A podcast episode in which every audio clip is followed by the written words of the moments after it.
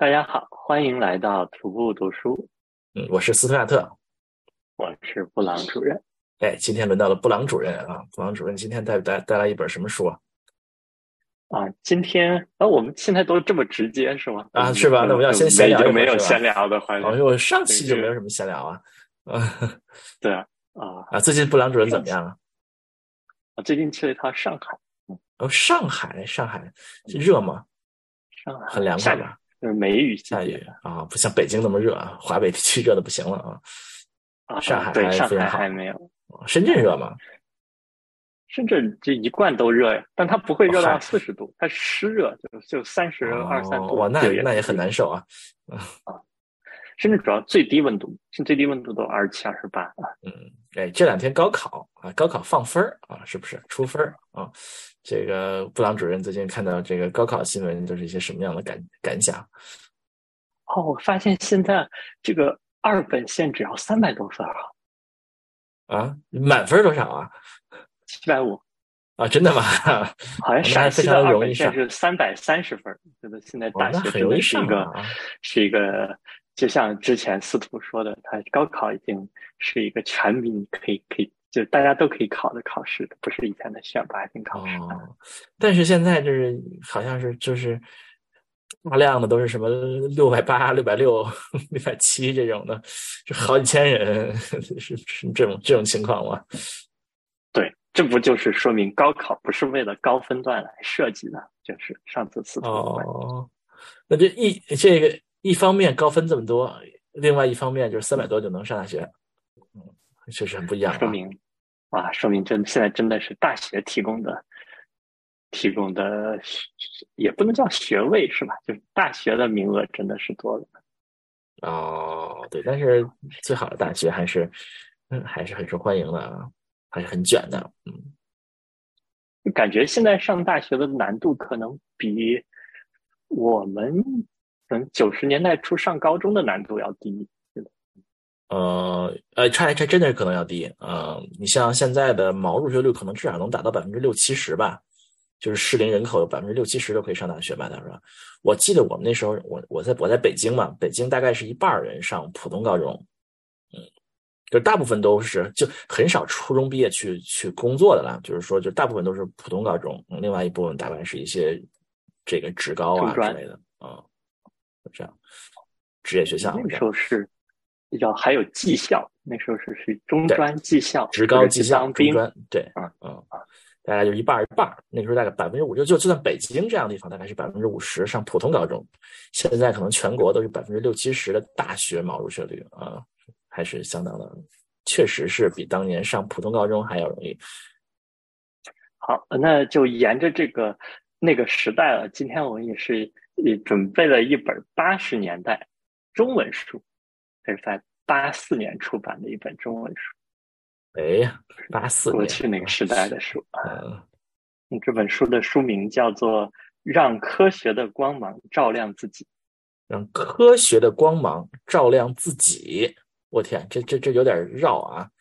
科学的光芒照亮自己，这意思就是说，呃，要要站在一个什么地方能让光照进来，是吧？这意思吗？我你站在哪儿的意思是吧？什么时间、什么地点能够让科学的光芒照亮自己，是吧？这个意思啊？好像这个自己指的是科学本身，就是属于它是一本科学哲学的书，所以就是科学的光芒、科学的精神也要去。看到科学本身的发展，哦，让科学的光芒照亮自己，就是管用科学的精神看待科学这件事情啊，我这有点绕了啊，有点绕。对，它它的副标题会清楚一点，叫“近代科学为什么没有在中国产生”。近代科学为什么没有在中国产生啊？这不是什么什么里约瑟难题啊，什么什么之类的，什么之类的啊？呃，哦，是出版于一九八三年。就是它的是二十世纪八十年代轰动知识界的走向未来丛书。哦，我怎么没听说过？最早出版是吗？哦，看来我们还我们还不够老啊，不知道这本书。呃，对，所以这本书其实它的特点就是充满了呃，就就是我所理解的八十年代初的那种气息。因为它虽然是说近代科学没有在中国产生，但这本书它是放眼世界的，它其实它的它的对西方这种科学如何在西方产生的关注多于它为什么没有在中国产生。哦，所以八十年代初的我们的理解是一种，还是一个非常崇尚科学的啊，一种一种复兴的感觉，对不对？那时候有一批就是想写那个报告文学，想写陈景润呐什么之类的是吧？那时候哥德巴赫猜想啊，对，把哥德巴赫猜想报告文学啊，徐迟写的啊，啊，对呀，徐迟是吧？啊，还有那当时是怎么着？还是那个啊，叫什么？科大少年班呐，什么之类的是吧？报道啊，什么之类的。那时候感觉，但是我们没经历过啊，我没经历过。但就是后面我们看这个各种各样的书啊、报道，会说那时候可能是一个，还是一个科学复兴的时代。七七七八年恢复高考，重新开始，大家对于这个知识、对于科学啊，重新开始有些憧憬的感觉。大概是不是？我也没有经历过，是不是这么回事也不知道。而且我发现，这跟我们之前读过的一本书也是关于科学哲学的，就是那个《旅人》，啊，就是讲那个汤川秀树先生的。然后他他这本书那本书的作者也是研究科学哲学的，这本书他也是关于科学哲学的。就就那个时候，是不是大家就可以去去探讨科学本身？这是作作者的观点。作者觉得现在可能更多的都是。专业性的讨论多了，但是这种宏观的整体的看科学本身的发展的讨论，他会觉得少了。嗯，就科学科学哲学，大家一说，就是因为这个词好像是波普尔发明的，是不是？啊，波普尔发明。我我还上过科学哲学课，都还是吗？是是波普尔发明的吗？不是是吧？不知道不知道不知道。但 就是那波普尔是绕不过的。啊，对对，绕不过，一说就是他啊。那这本书跟他有关系吗？啊，这本书跟波普尔也是有关系。他哦，他其中会，他应该也是受到了波普尔的观点的影响。虽然他并没有直接的去引用波普尔的理论。然后我们说到这本书的作者，他作者叫刘清风。刘清风哦，对，然后他是现在。对，是现在是香港中文大学的教授。嗯，这是那个什么苏打绿的主唱是叫刘青峰吗？那是吴青峰啊，吴青峰啊，那刘青峰啊，那怎怎么这么耳熟呢？啊，现是香港科技大学的教授，香港中文大学，香港中文大学的教授啊，现在还是吗？对，现在我查了一下，应该还是吧。所以他八二年在香港是在香港教书的时候写了一本书，在大陆发行是吧？他那个时候应该是还是在大陆，他是八九年去的香港。哦，OK，他是一个就是科学界的人士吗？是，他是一个甚至中国文化研究所研究员。什么文化研究所研究员，就他不是学科学的是吧？他是这是学哲学的是吧？对，他的。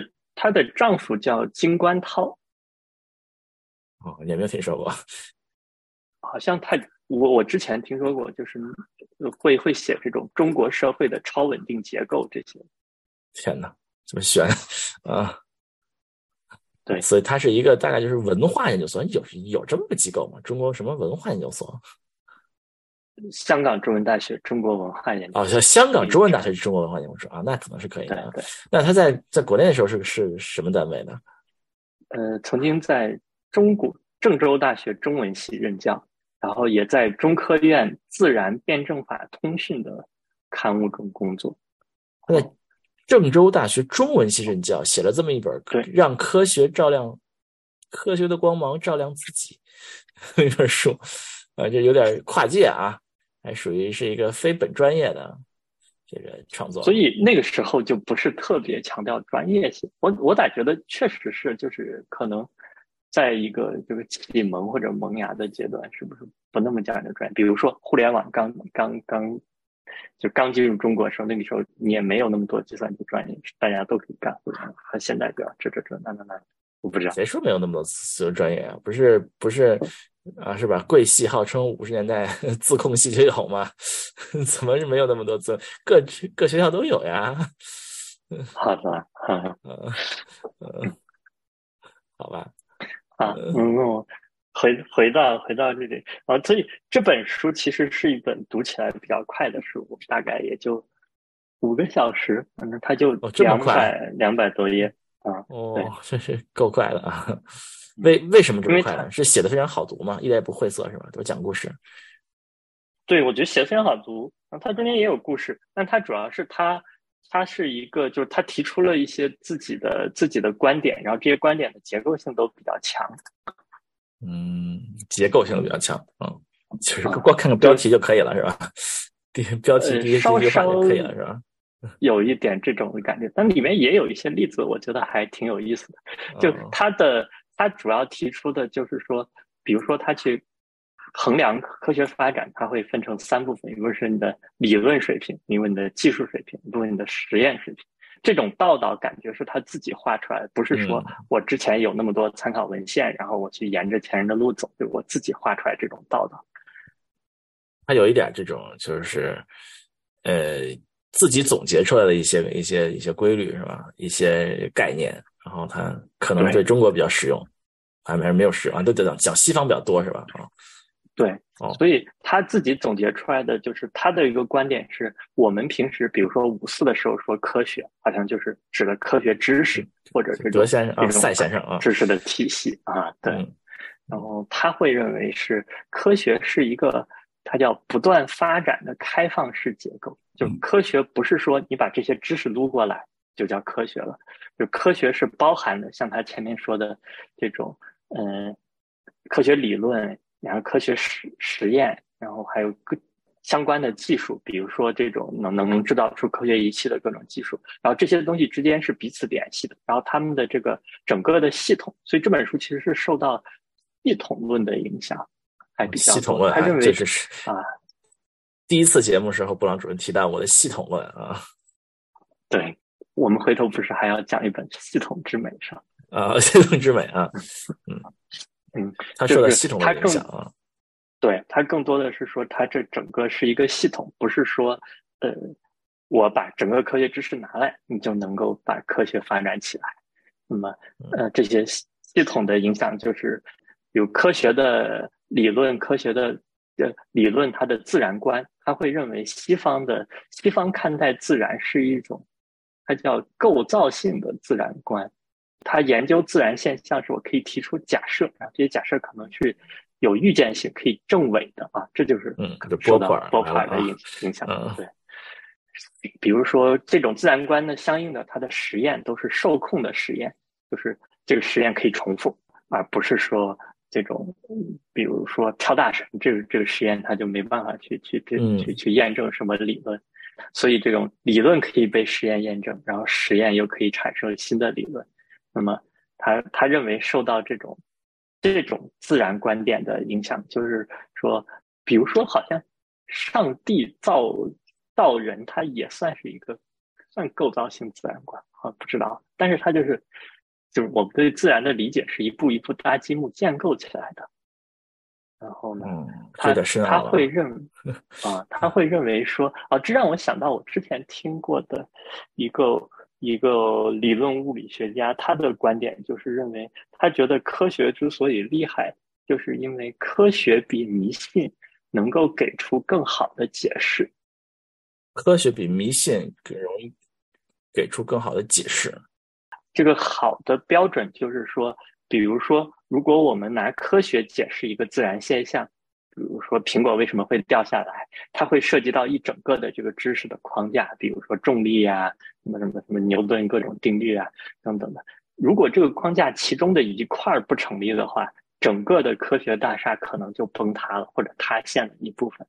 但是呢，迷信，比如如果要去解释一个东西的话，它就它的那个。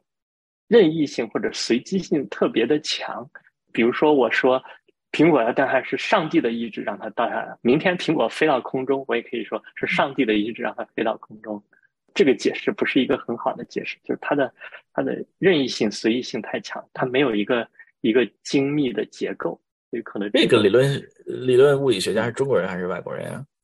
这是个外国人，这是一个英国人。那那英国人说迷信是不包括宗教的。啊，他们的 substitution 叫什么？那个是他们他们说的迷信，就是基督教算是不不算迷信。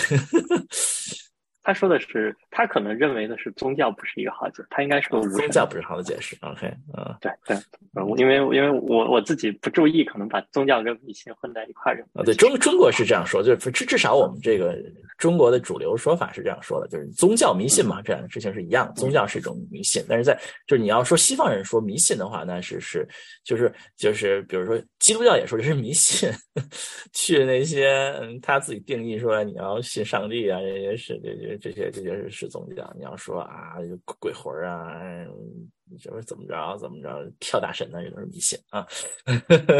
上帝就是不能不能决定具体的你现在什么事情，上帝只能精神上指导你，不是精神指导你了，反正就是有他们一套说辞吧啊。是那个才是宗教啊，要不然就是迷信啊。啊，而且我们的宗教有宗教事务局管，然后迷信就没有地方管。迷信啊，迷信就是都已经被打倒了嘛，就没有了嘛。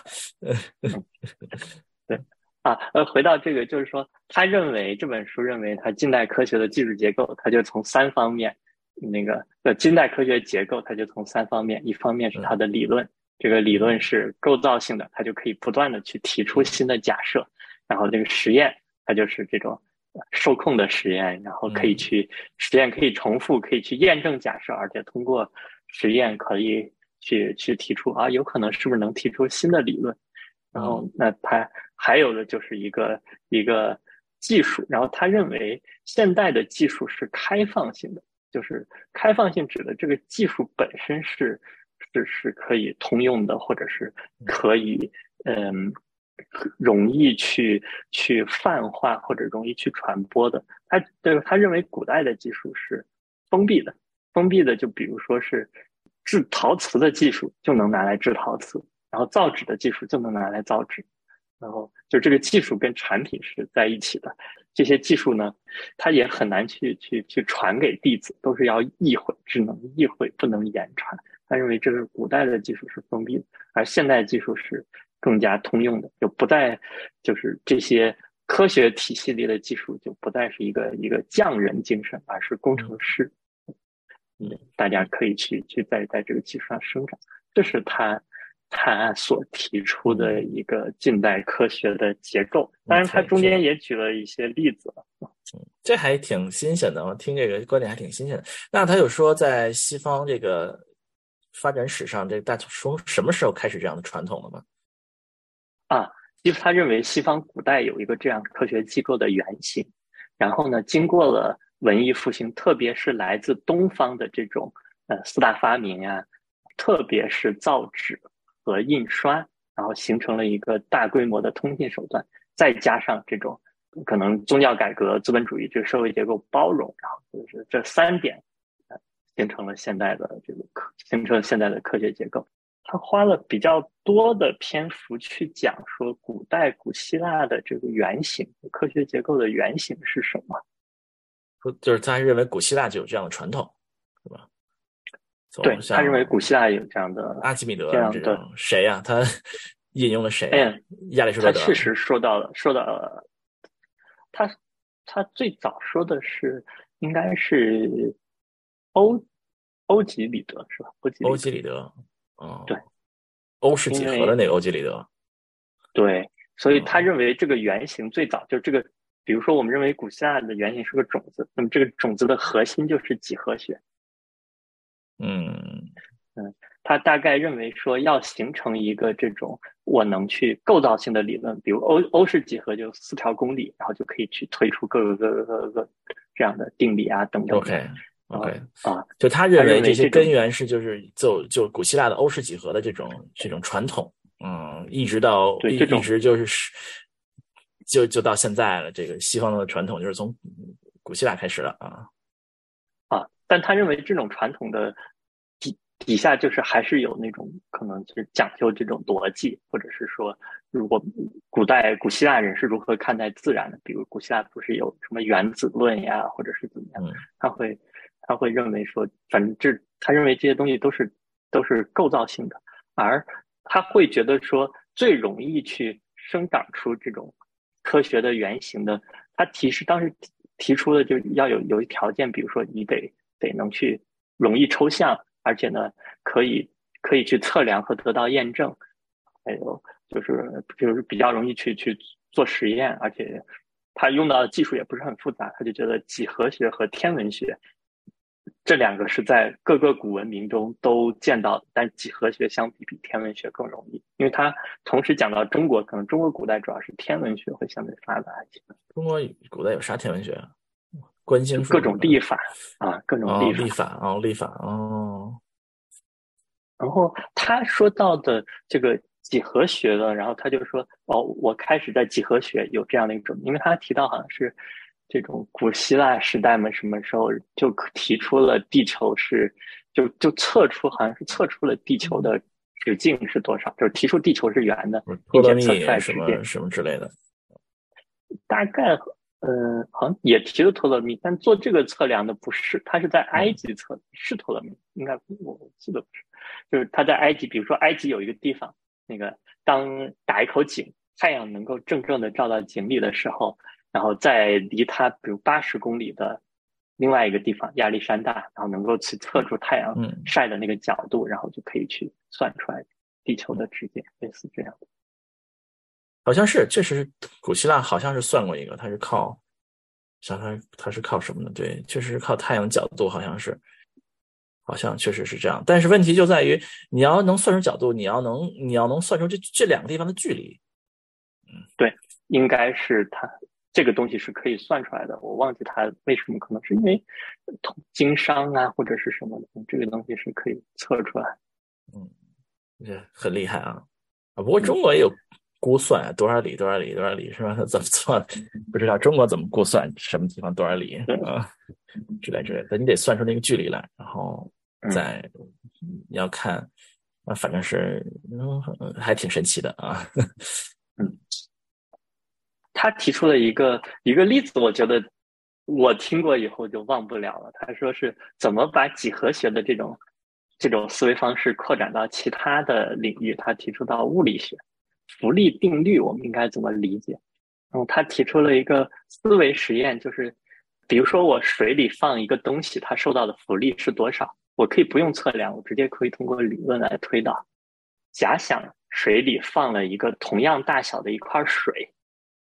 嗯，那这个时候你拿一个秤称，肯定重量是零，对吧？你称不出来，因为它水里本来就是一块水。嗯，然后假设把这块水换成了那个东西，嗯，那他认为秤称出来的重量就是这个东西的重量减去那块水的重量。嗯。因为如果那原来是你绳子上就秤上面吊一个绳子，然后下面吊一个吊一个很薄的重量可以忽略不计的容器，一开始这个容器里放水，嗯，那它称的重量肯定是零，对吧？因为它本来那就是水。但现在你把这块水，比如换成一个同样体积的石头，嗯，那秤称出来的重量，它就认为是石头本身的重量减去那块水的重量。OK，所以它。所以最后受到那个浮力就是那块是同样体积的那个水的，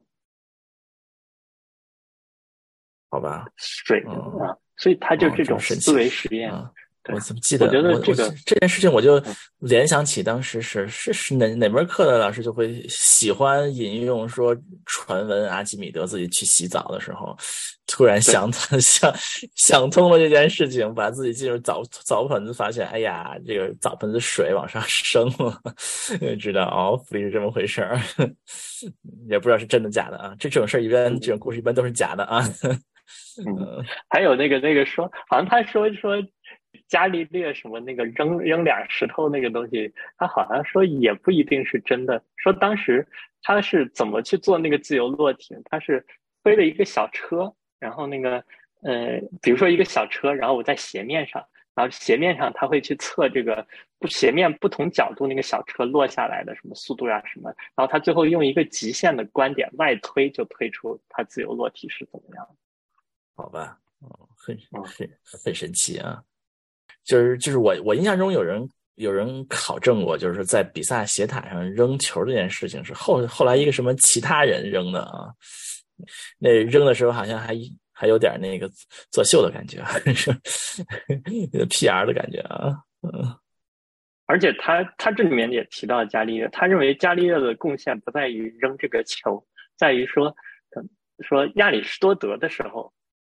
那时候的哲学会认为，就是不同的物体有不同的运动规律。比如说，自然界的物体和人造的物体，它们的运动规律可以是不一样的，就就就就应该是不一样。然后，其实就就像日语里面，你去描述自然的东西和人造的东西，它用的词儿也不一样。有些哦，然后是的，嗯，对。就是就是，它是用不同的词，就是这个东西有没有灵魂？比如说，你说这个屋子里有一只狗，和屋子里有一个手机，然后用的词是不一样。哦，真的哦。但是在伽利略，他认为伽利略的一个贡献就是他把人造的物的运动和自然运动，比如天体运动啊啥，他统一起来了。这样子，我就可以拿实验来去验证，就我在一个小车上做出来的实验结果，也能适用于。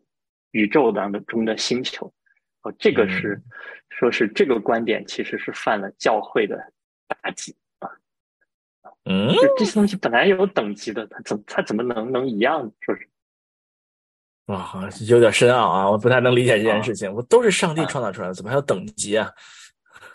我反正也是这书里提到的，但我不确定是不是，就是天主教是会把。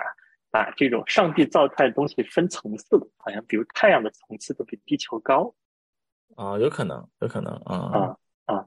然后他他他那他后面会提到说说那个时候伽利略或者哥白尼的理论就会得到新教徒的无脑支持，就是他们哪怕不懂，他们也很支持啊，因为因为至少伽利略他们说这个太阳跟地球是一样的，不存在这种等，新教徒听了就很开心。嗯，对，就我我我确实看过说。嗯，就就是我们学历史时候有有一种印象，觉得好像中世纪都是很黑暗的，然后就是宗教都是压制科学的，说点哥白尼这种就都被都被怎么着？哥白尼没事哈，他那个布鲁诺他那那个徒弟怎么着，就是就都被迫迫害怎么着？但是其实是认为就是最后那些年，就是就是宗教改革之后左右那段时时间，就是最开始迫害最厉害的时候。在这个之前还属于没有什么大不了的，嗯，对，而且是不是现在去看这种迫害，它其实不是真的要迫害科学，它要迫害的是说你你站到了新教的那一边，或者是说就是就你会对我有一个就是你会颠覆我，而不在于是说你说我不对，嗯啊，这个不太我。印印象不深了，可以去查一查，是有点这意思，因为他要要总总归他的目的是巩固他的权威嘛，对吧？就是他并不是一个嗯，把这件事情当成对对对对对，是因为他并并不是因为你说科学就怎么怎么样，就是他可能就是想巩固他的一种权威啊，他有一些他的具体的目的啊，嗯啊。那回到这本书啊，这本书其实我觉得读的时候，我的整体的感觉是说，呃，它有一些很多是都是自己的提出的观点啊等等的，这些观点它未必真的是很准确或者是很精确。而且我拿到这本书，它是零零六年再版再版的时候，它前言也提到说，作者当时想过要不要去把这本书再修订一下，他后来就说。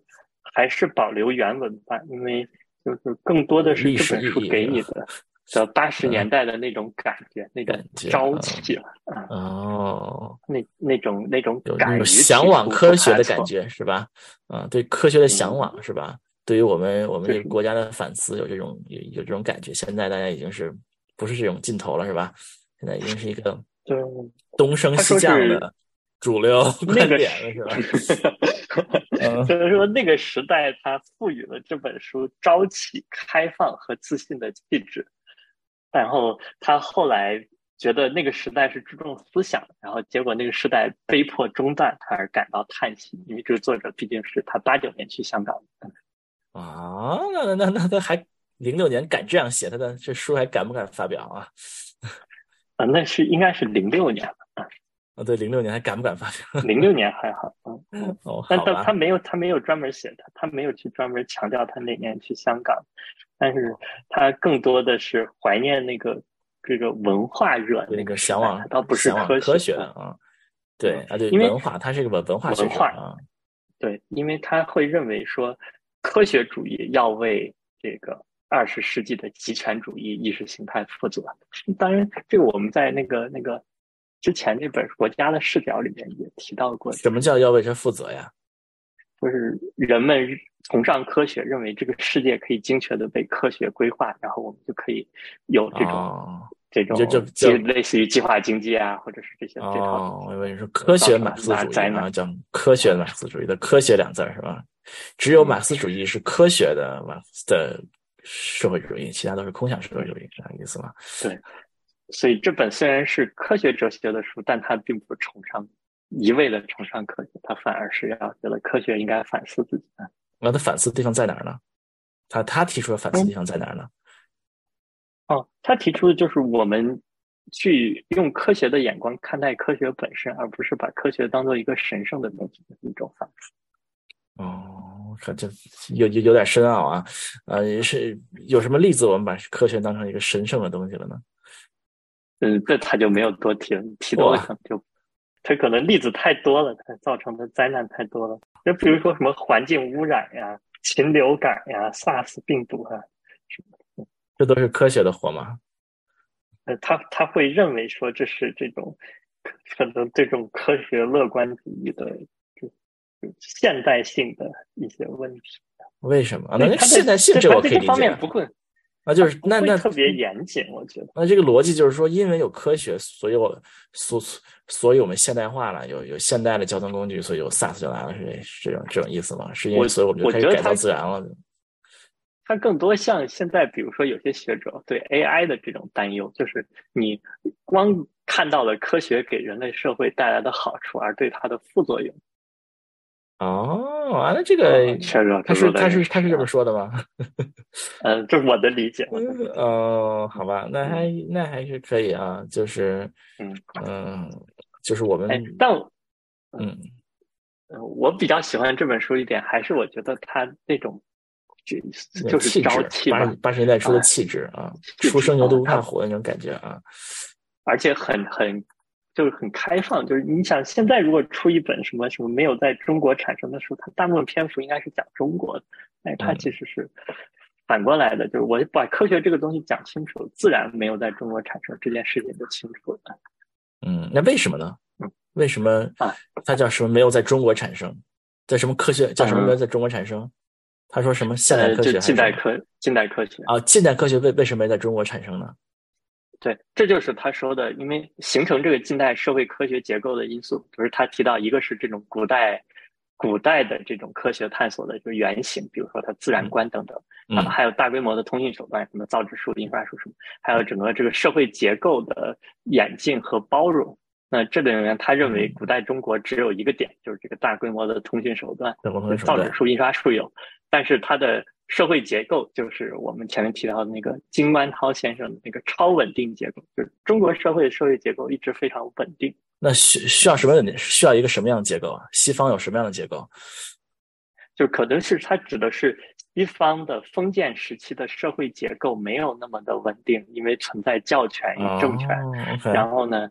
这个结构不稳定，所以它就容易被打破。然后随着什么工业革命啊啥，进入资本主义。然后资本主义这一套东西，对于科学、对于技术的发展，它的包容度就比一个大一统的社会结构去更多。因为他认为中国古代就是很多这种，就是他认为中国古代技术成就比这种科学理论呀等等的多。因为这个整个这个官僚系统，它会对技术有一些促进和干预。比如说，我们的农业技术就很发达，好像他这里面引用的观点，他认为西方在十九世纪末二十世纪初农业技术的整体水平才超过中国。嗯嗯，然后还有就是，比如说，比如说这种大一统的国家嘛，它需要这种通信，这个造纸术为啥是蔡伦发明的？蔡伦他的身份是一个体制内的嗯。他就有动力去去调动协同各种资源，去把造纸术这个难题攻克出来。造纸术的技术原型好像是在制丝的一个步骤有一点点像，但是你要去打破说要从一个领域迁移到另外一个领域，就需要有资源，就是有那种资源的调动啊啥。最后就是说，呃，这个一个大一统的政府，它有动力去把造纸这个问题解决，这样便利于它的统治，就把呃，就是这个问题造纸术搞出来了啊，这不。不太对呀，这个就大观通讯，那汉朝也没有啊。那你最终最终促成了大规模，你当印刷术当然是一方面，你是你你你要识字普及率对吧？当然这两个缺一不可了，你得有你有足够的识字率才可以啊。这件事儿是怎么？这件事儿是仅仅通过技术就能做到的吗？我不知道啊。嗯，他。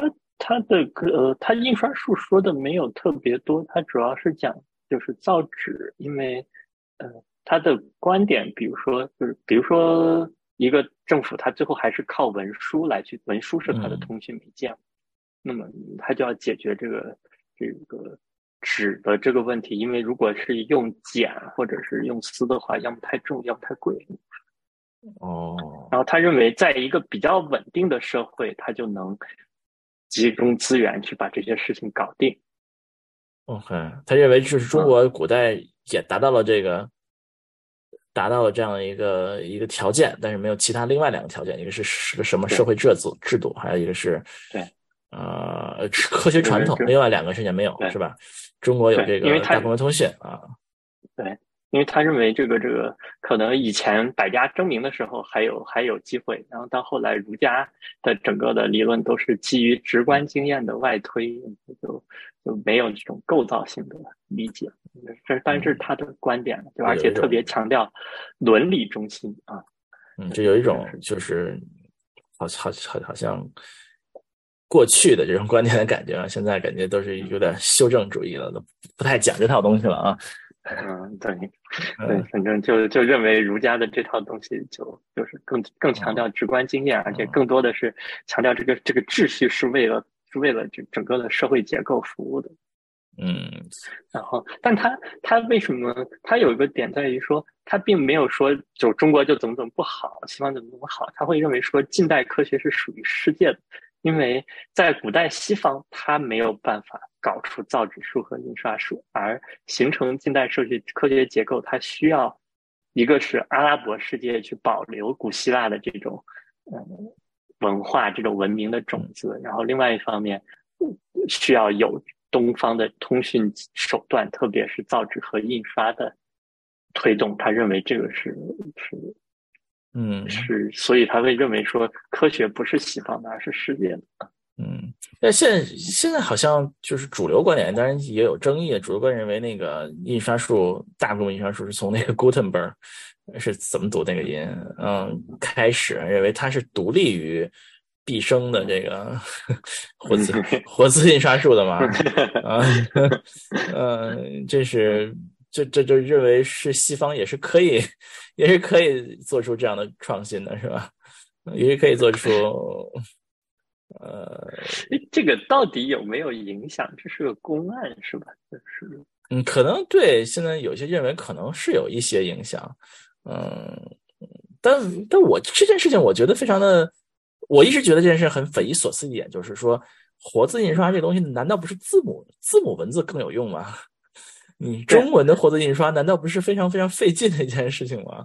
就为什么竟然不是在字母字母文字的地方发明，还让一个中国的人传到了字母文字的革命？我一直觉得这件事情非常的匪夷所思啊！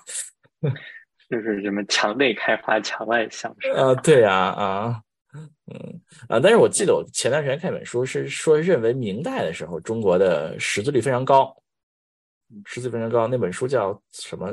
纵欲的什么什么类类似一本书啊？一个西方汉学家写的书，因为。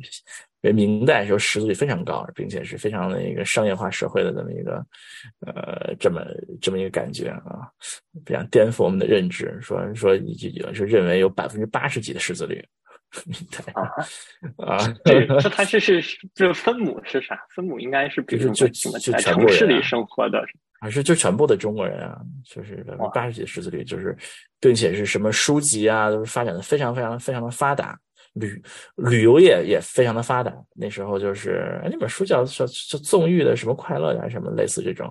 你可以找一本韩韩雪姐写的书，说那时候，那个时候就是，并且有很多的那时候旅旅游手册，你现在还能看到那些旅游手册，你那个古籍能看到，然后大量的这种旅游都是非常成熟的路线，在那儿在那儿在那儿走，然后那那个时候的旅游手册看着就跟现在的一样，就是你到哪儿时候船票多少钱，是 是吧？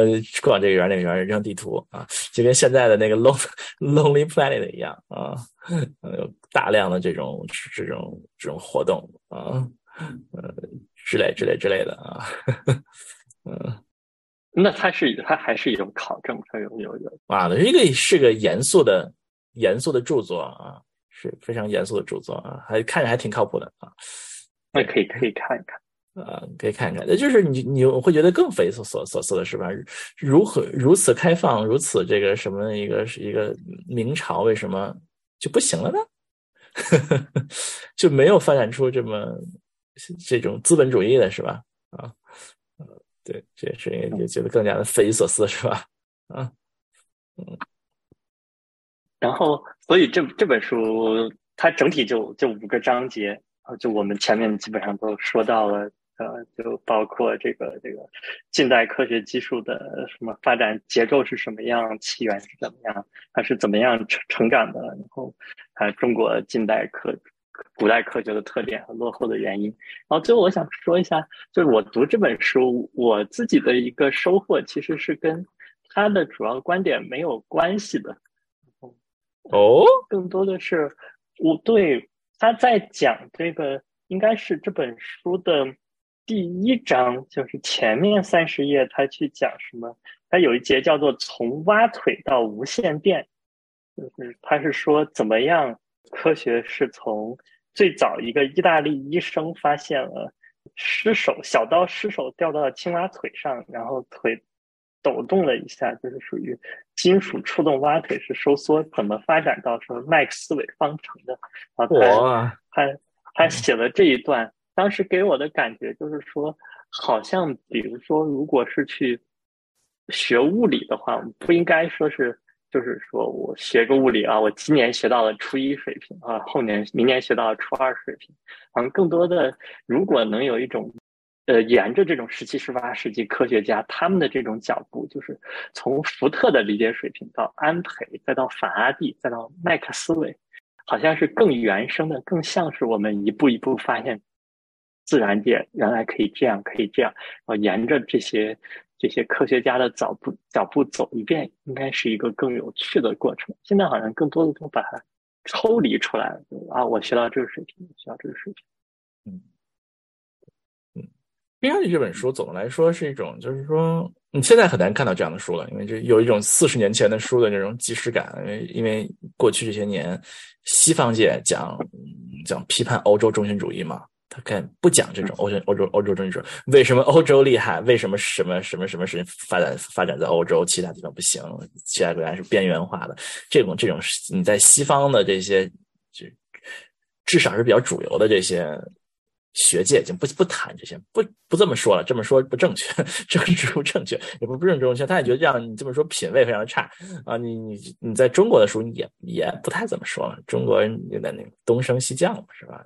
文化自信，四个自信起来也不说西方怎么怎么厉害，我们怎么怎么落后，就是你你确实能感到浓浓浓的时代气息啊，听上去是这么一种感觉啊。对，所以这本书适合我，我认为是比较适合想感受这种八十年代时代气息的读者。呃，对，对，是是是这种这种感觉，嗯，有点像我们小时候那个学的历史课本这种感觉，嗯，是是是在这样讲的吧？在讲什么？因为其实你们想，我们小时候历史课本现在可能也还是吧，其实一半就是所谓的世界历史，其实就是欧洲历史，对吧？呃，对，就是按照欧洲的脉络讲下来的，一直讲，你可以你可以看到和欧洲人学的他们历史基本上是差不多的嘛，啊，就基本上。从宗文艺复兴、宗教改革、地理大发现，一套一套工业革命、资本主义什么怎么 什么各种民主革命，不叫民主革命，叫什么革命了？反正啊，中国叫资本主义革命、资产阶级革命是吧？然后之类之类之类之类，到到现在看来，这么一套基本上是讲西方历史讲下来这么一个一个脉络。基本上，所以我们是我们的课本是非常非常西方中西方中心主义的。然后说完以后就知道为什么西方是这样，看着是非常仰视的感觉啊。嗯。对，现在可能还是吧。现在中国历史课本可能还是吧。啊，现在应该还是吧。那他他不知道，我我没看过。嗯，对，挺有意思。那现在美国的历史课本是是啥样的？不知道，可能各州也不一样吧。我觉得，嗯，反正不知道。现在是现在是可能中小学课本可能变起来是最最慢的。我觉得可能变起来是最慢的，嗯嗯嗯嗯，但可能是你你要你现在那些学者开始刚开始换，慢慢慢慢慢慢，所以我们现在我们这个中小学课本学的基本上是四五十年前的呵 呵学术界的观点，然后等学术界观点进课本又四五十年前的，还是这样的感觉，所以我们这个从小学到大，基本上是一个好像经历了四五十年科学发展的 感觉一样啊。嗯，特别的奇怪啊。对，我想一想啊，对，现在的中国的中小学历史课本应该是二零一七年以后修订的，后呃，从那个时候会要求全国必须统一用一套历史书哦，真的，语文、政治、历史，对，是真的，就必须统一用一套。什么人教社和什么什么北京版区别，什么这个版都没有啊。没有，其其他科目有，就比如说地理啊、生物啊、什么数学啊。哦，真的，所以历史就是只有人教社一一套书。对，然后有什么新课标、旧课标是区别吗？哎，对，就是新课标，大概应该是高中是二零一七年制定的，然后课本后面反反正义务教育阶段也差不多是那个时候吧。哦呀呀呀，这么严格的，有意思，有意思，嗯。哦，说起来要闲聊啊。这个我我昨天在书店看到一本书，也是跟科学相关的。那本书看起来是一个一个非常奇怪的一本书，它的标题叫做《当我们停止理解世界》，当我们不再理解世界。当我们不再理解是一个智利人写的，就是也是写的科学家的故事，但它是一个，它加了一些虚构的成分。那个写的那种感觉好好奇怪，我觉得这本书如果想找这个奇怪的感觉，也可以可以读一下。然后它里面写了写了薛定谔，写海森堡，然后还写了那个叫我不我不知道怎么是是怎么翻译，就是有一个法国的数学家格罗滕内克什么，嗯，没听说过，怎么了他？嗯，呃，是是一个，是我我我之前是确实确实听听说过，就是他是一个，他最后年纪大就就躲在那个法国和西班牙交界的那个比利牛斯山脉小的小镇里啊。然后，当然这本书里对他的故事又做了加工，嗯，就反正是一本读起来挺挺魔幻的书，但还蛮有意思的，还入选了布克奖，虽然没有得奖。哦，所以这这本书讲了一些科学家的故事，是吗？讲他们是如何魔幻的生活的，是吧？对对，这就是这个前面是八十年代感觉，这个可能就是这个二十一世纪，二十一世 纪是什么一十年代的感觉？哦，对，可能是比较新的感觉了啊！对，就要比较比较要颠覆一点印象那种感觉啊。对，就是就是就把会把有点那种，但也不叫科学怪人，反正是挺挺挺颠覆的。就那本书，就因为我在书店里翻，大家在都在那翻着看了十几分钟，就跟看电影，就是就进入了一个很很魔幻的世界。嗯，不错不错。我记得我记得我我们小时候对于对于科学还是非常非常憧憬的啊。就看一些，我小时候看一些科学史的书，不记得那些书叫什么，都是那种啊讲科学家的故事，怎么怎么怎么着，跟跟历史课本讲的差不多的。呃，再来就是也是属于对于那些西方那个科科学家充满崇敬之情啊，对他们这些人充满充满崇敬啊。这种书可能给我们找回了这种感觉啊。我觉得就是小时候其实是，就比如老师问你将来长大想当什么，答科学家肯定是家长们都很开心的啊？是吗？是吗？所以我我们那时候大概是吧？我不知道呀。嗯，反正但我据说小小朋友答科学家的很多。现在我发现小孩答科学家的很少。现在是当网红多是吗？比如说我家人，我我家娃就要就要当厨师。嗯。哦，那还好。我我好像我印象里，国内很多，当然没有那么小的孩子，网红有有当网红，influencer 啊。嗯嗯。啊，日本也这样。那也不错的，不错。当网红也是个正经职业啊，也是不错的啊。正经职业啊。嗯，对对，等于说到对科学的爱，一一说起来，好像是确确实是八十年代上半叶的感觉。嗯。那种那种气氛围没有了，现在科学就是一个小媳妇儿啊。现在是是是吗？现在不是是吗？对，现在是优绩主义。我们上次说，就是提到科学就要发论文，要拿奖哦，消费主义啊，现在消费主义啊，大家就是买买东西，买买买啊。至于什么真理啊，是不真理这个词儿，大家觉得非常的非常的陌生，是吧？科学这个词儿就感觉非常的怪异，是吧？就词儿都不说了啊。是这个词儿被用在其他其他说其他，就我这个理论是科学啊，拿来去当当当形容词用的。哦，好吧啊，嗯，这都是公众号讲科学啊，对，都精神反科学啊，各种。嗯，好吧，啊，对对对，昨天还还有个师弟说，呃，说说今年的这个可能他在公众号上看的今年的这个 CVPR 的这个最佳论文，说这写的都是啥嘛？说这 公众号是这不写的是娱乐，这个公众号就是娱乐。嗯，好吧。所以我们这本书还是还是就是。很浓重的氛围啊，复古气息，对对，这个对，找到这种过去的气息，可以那什么。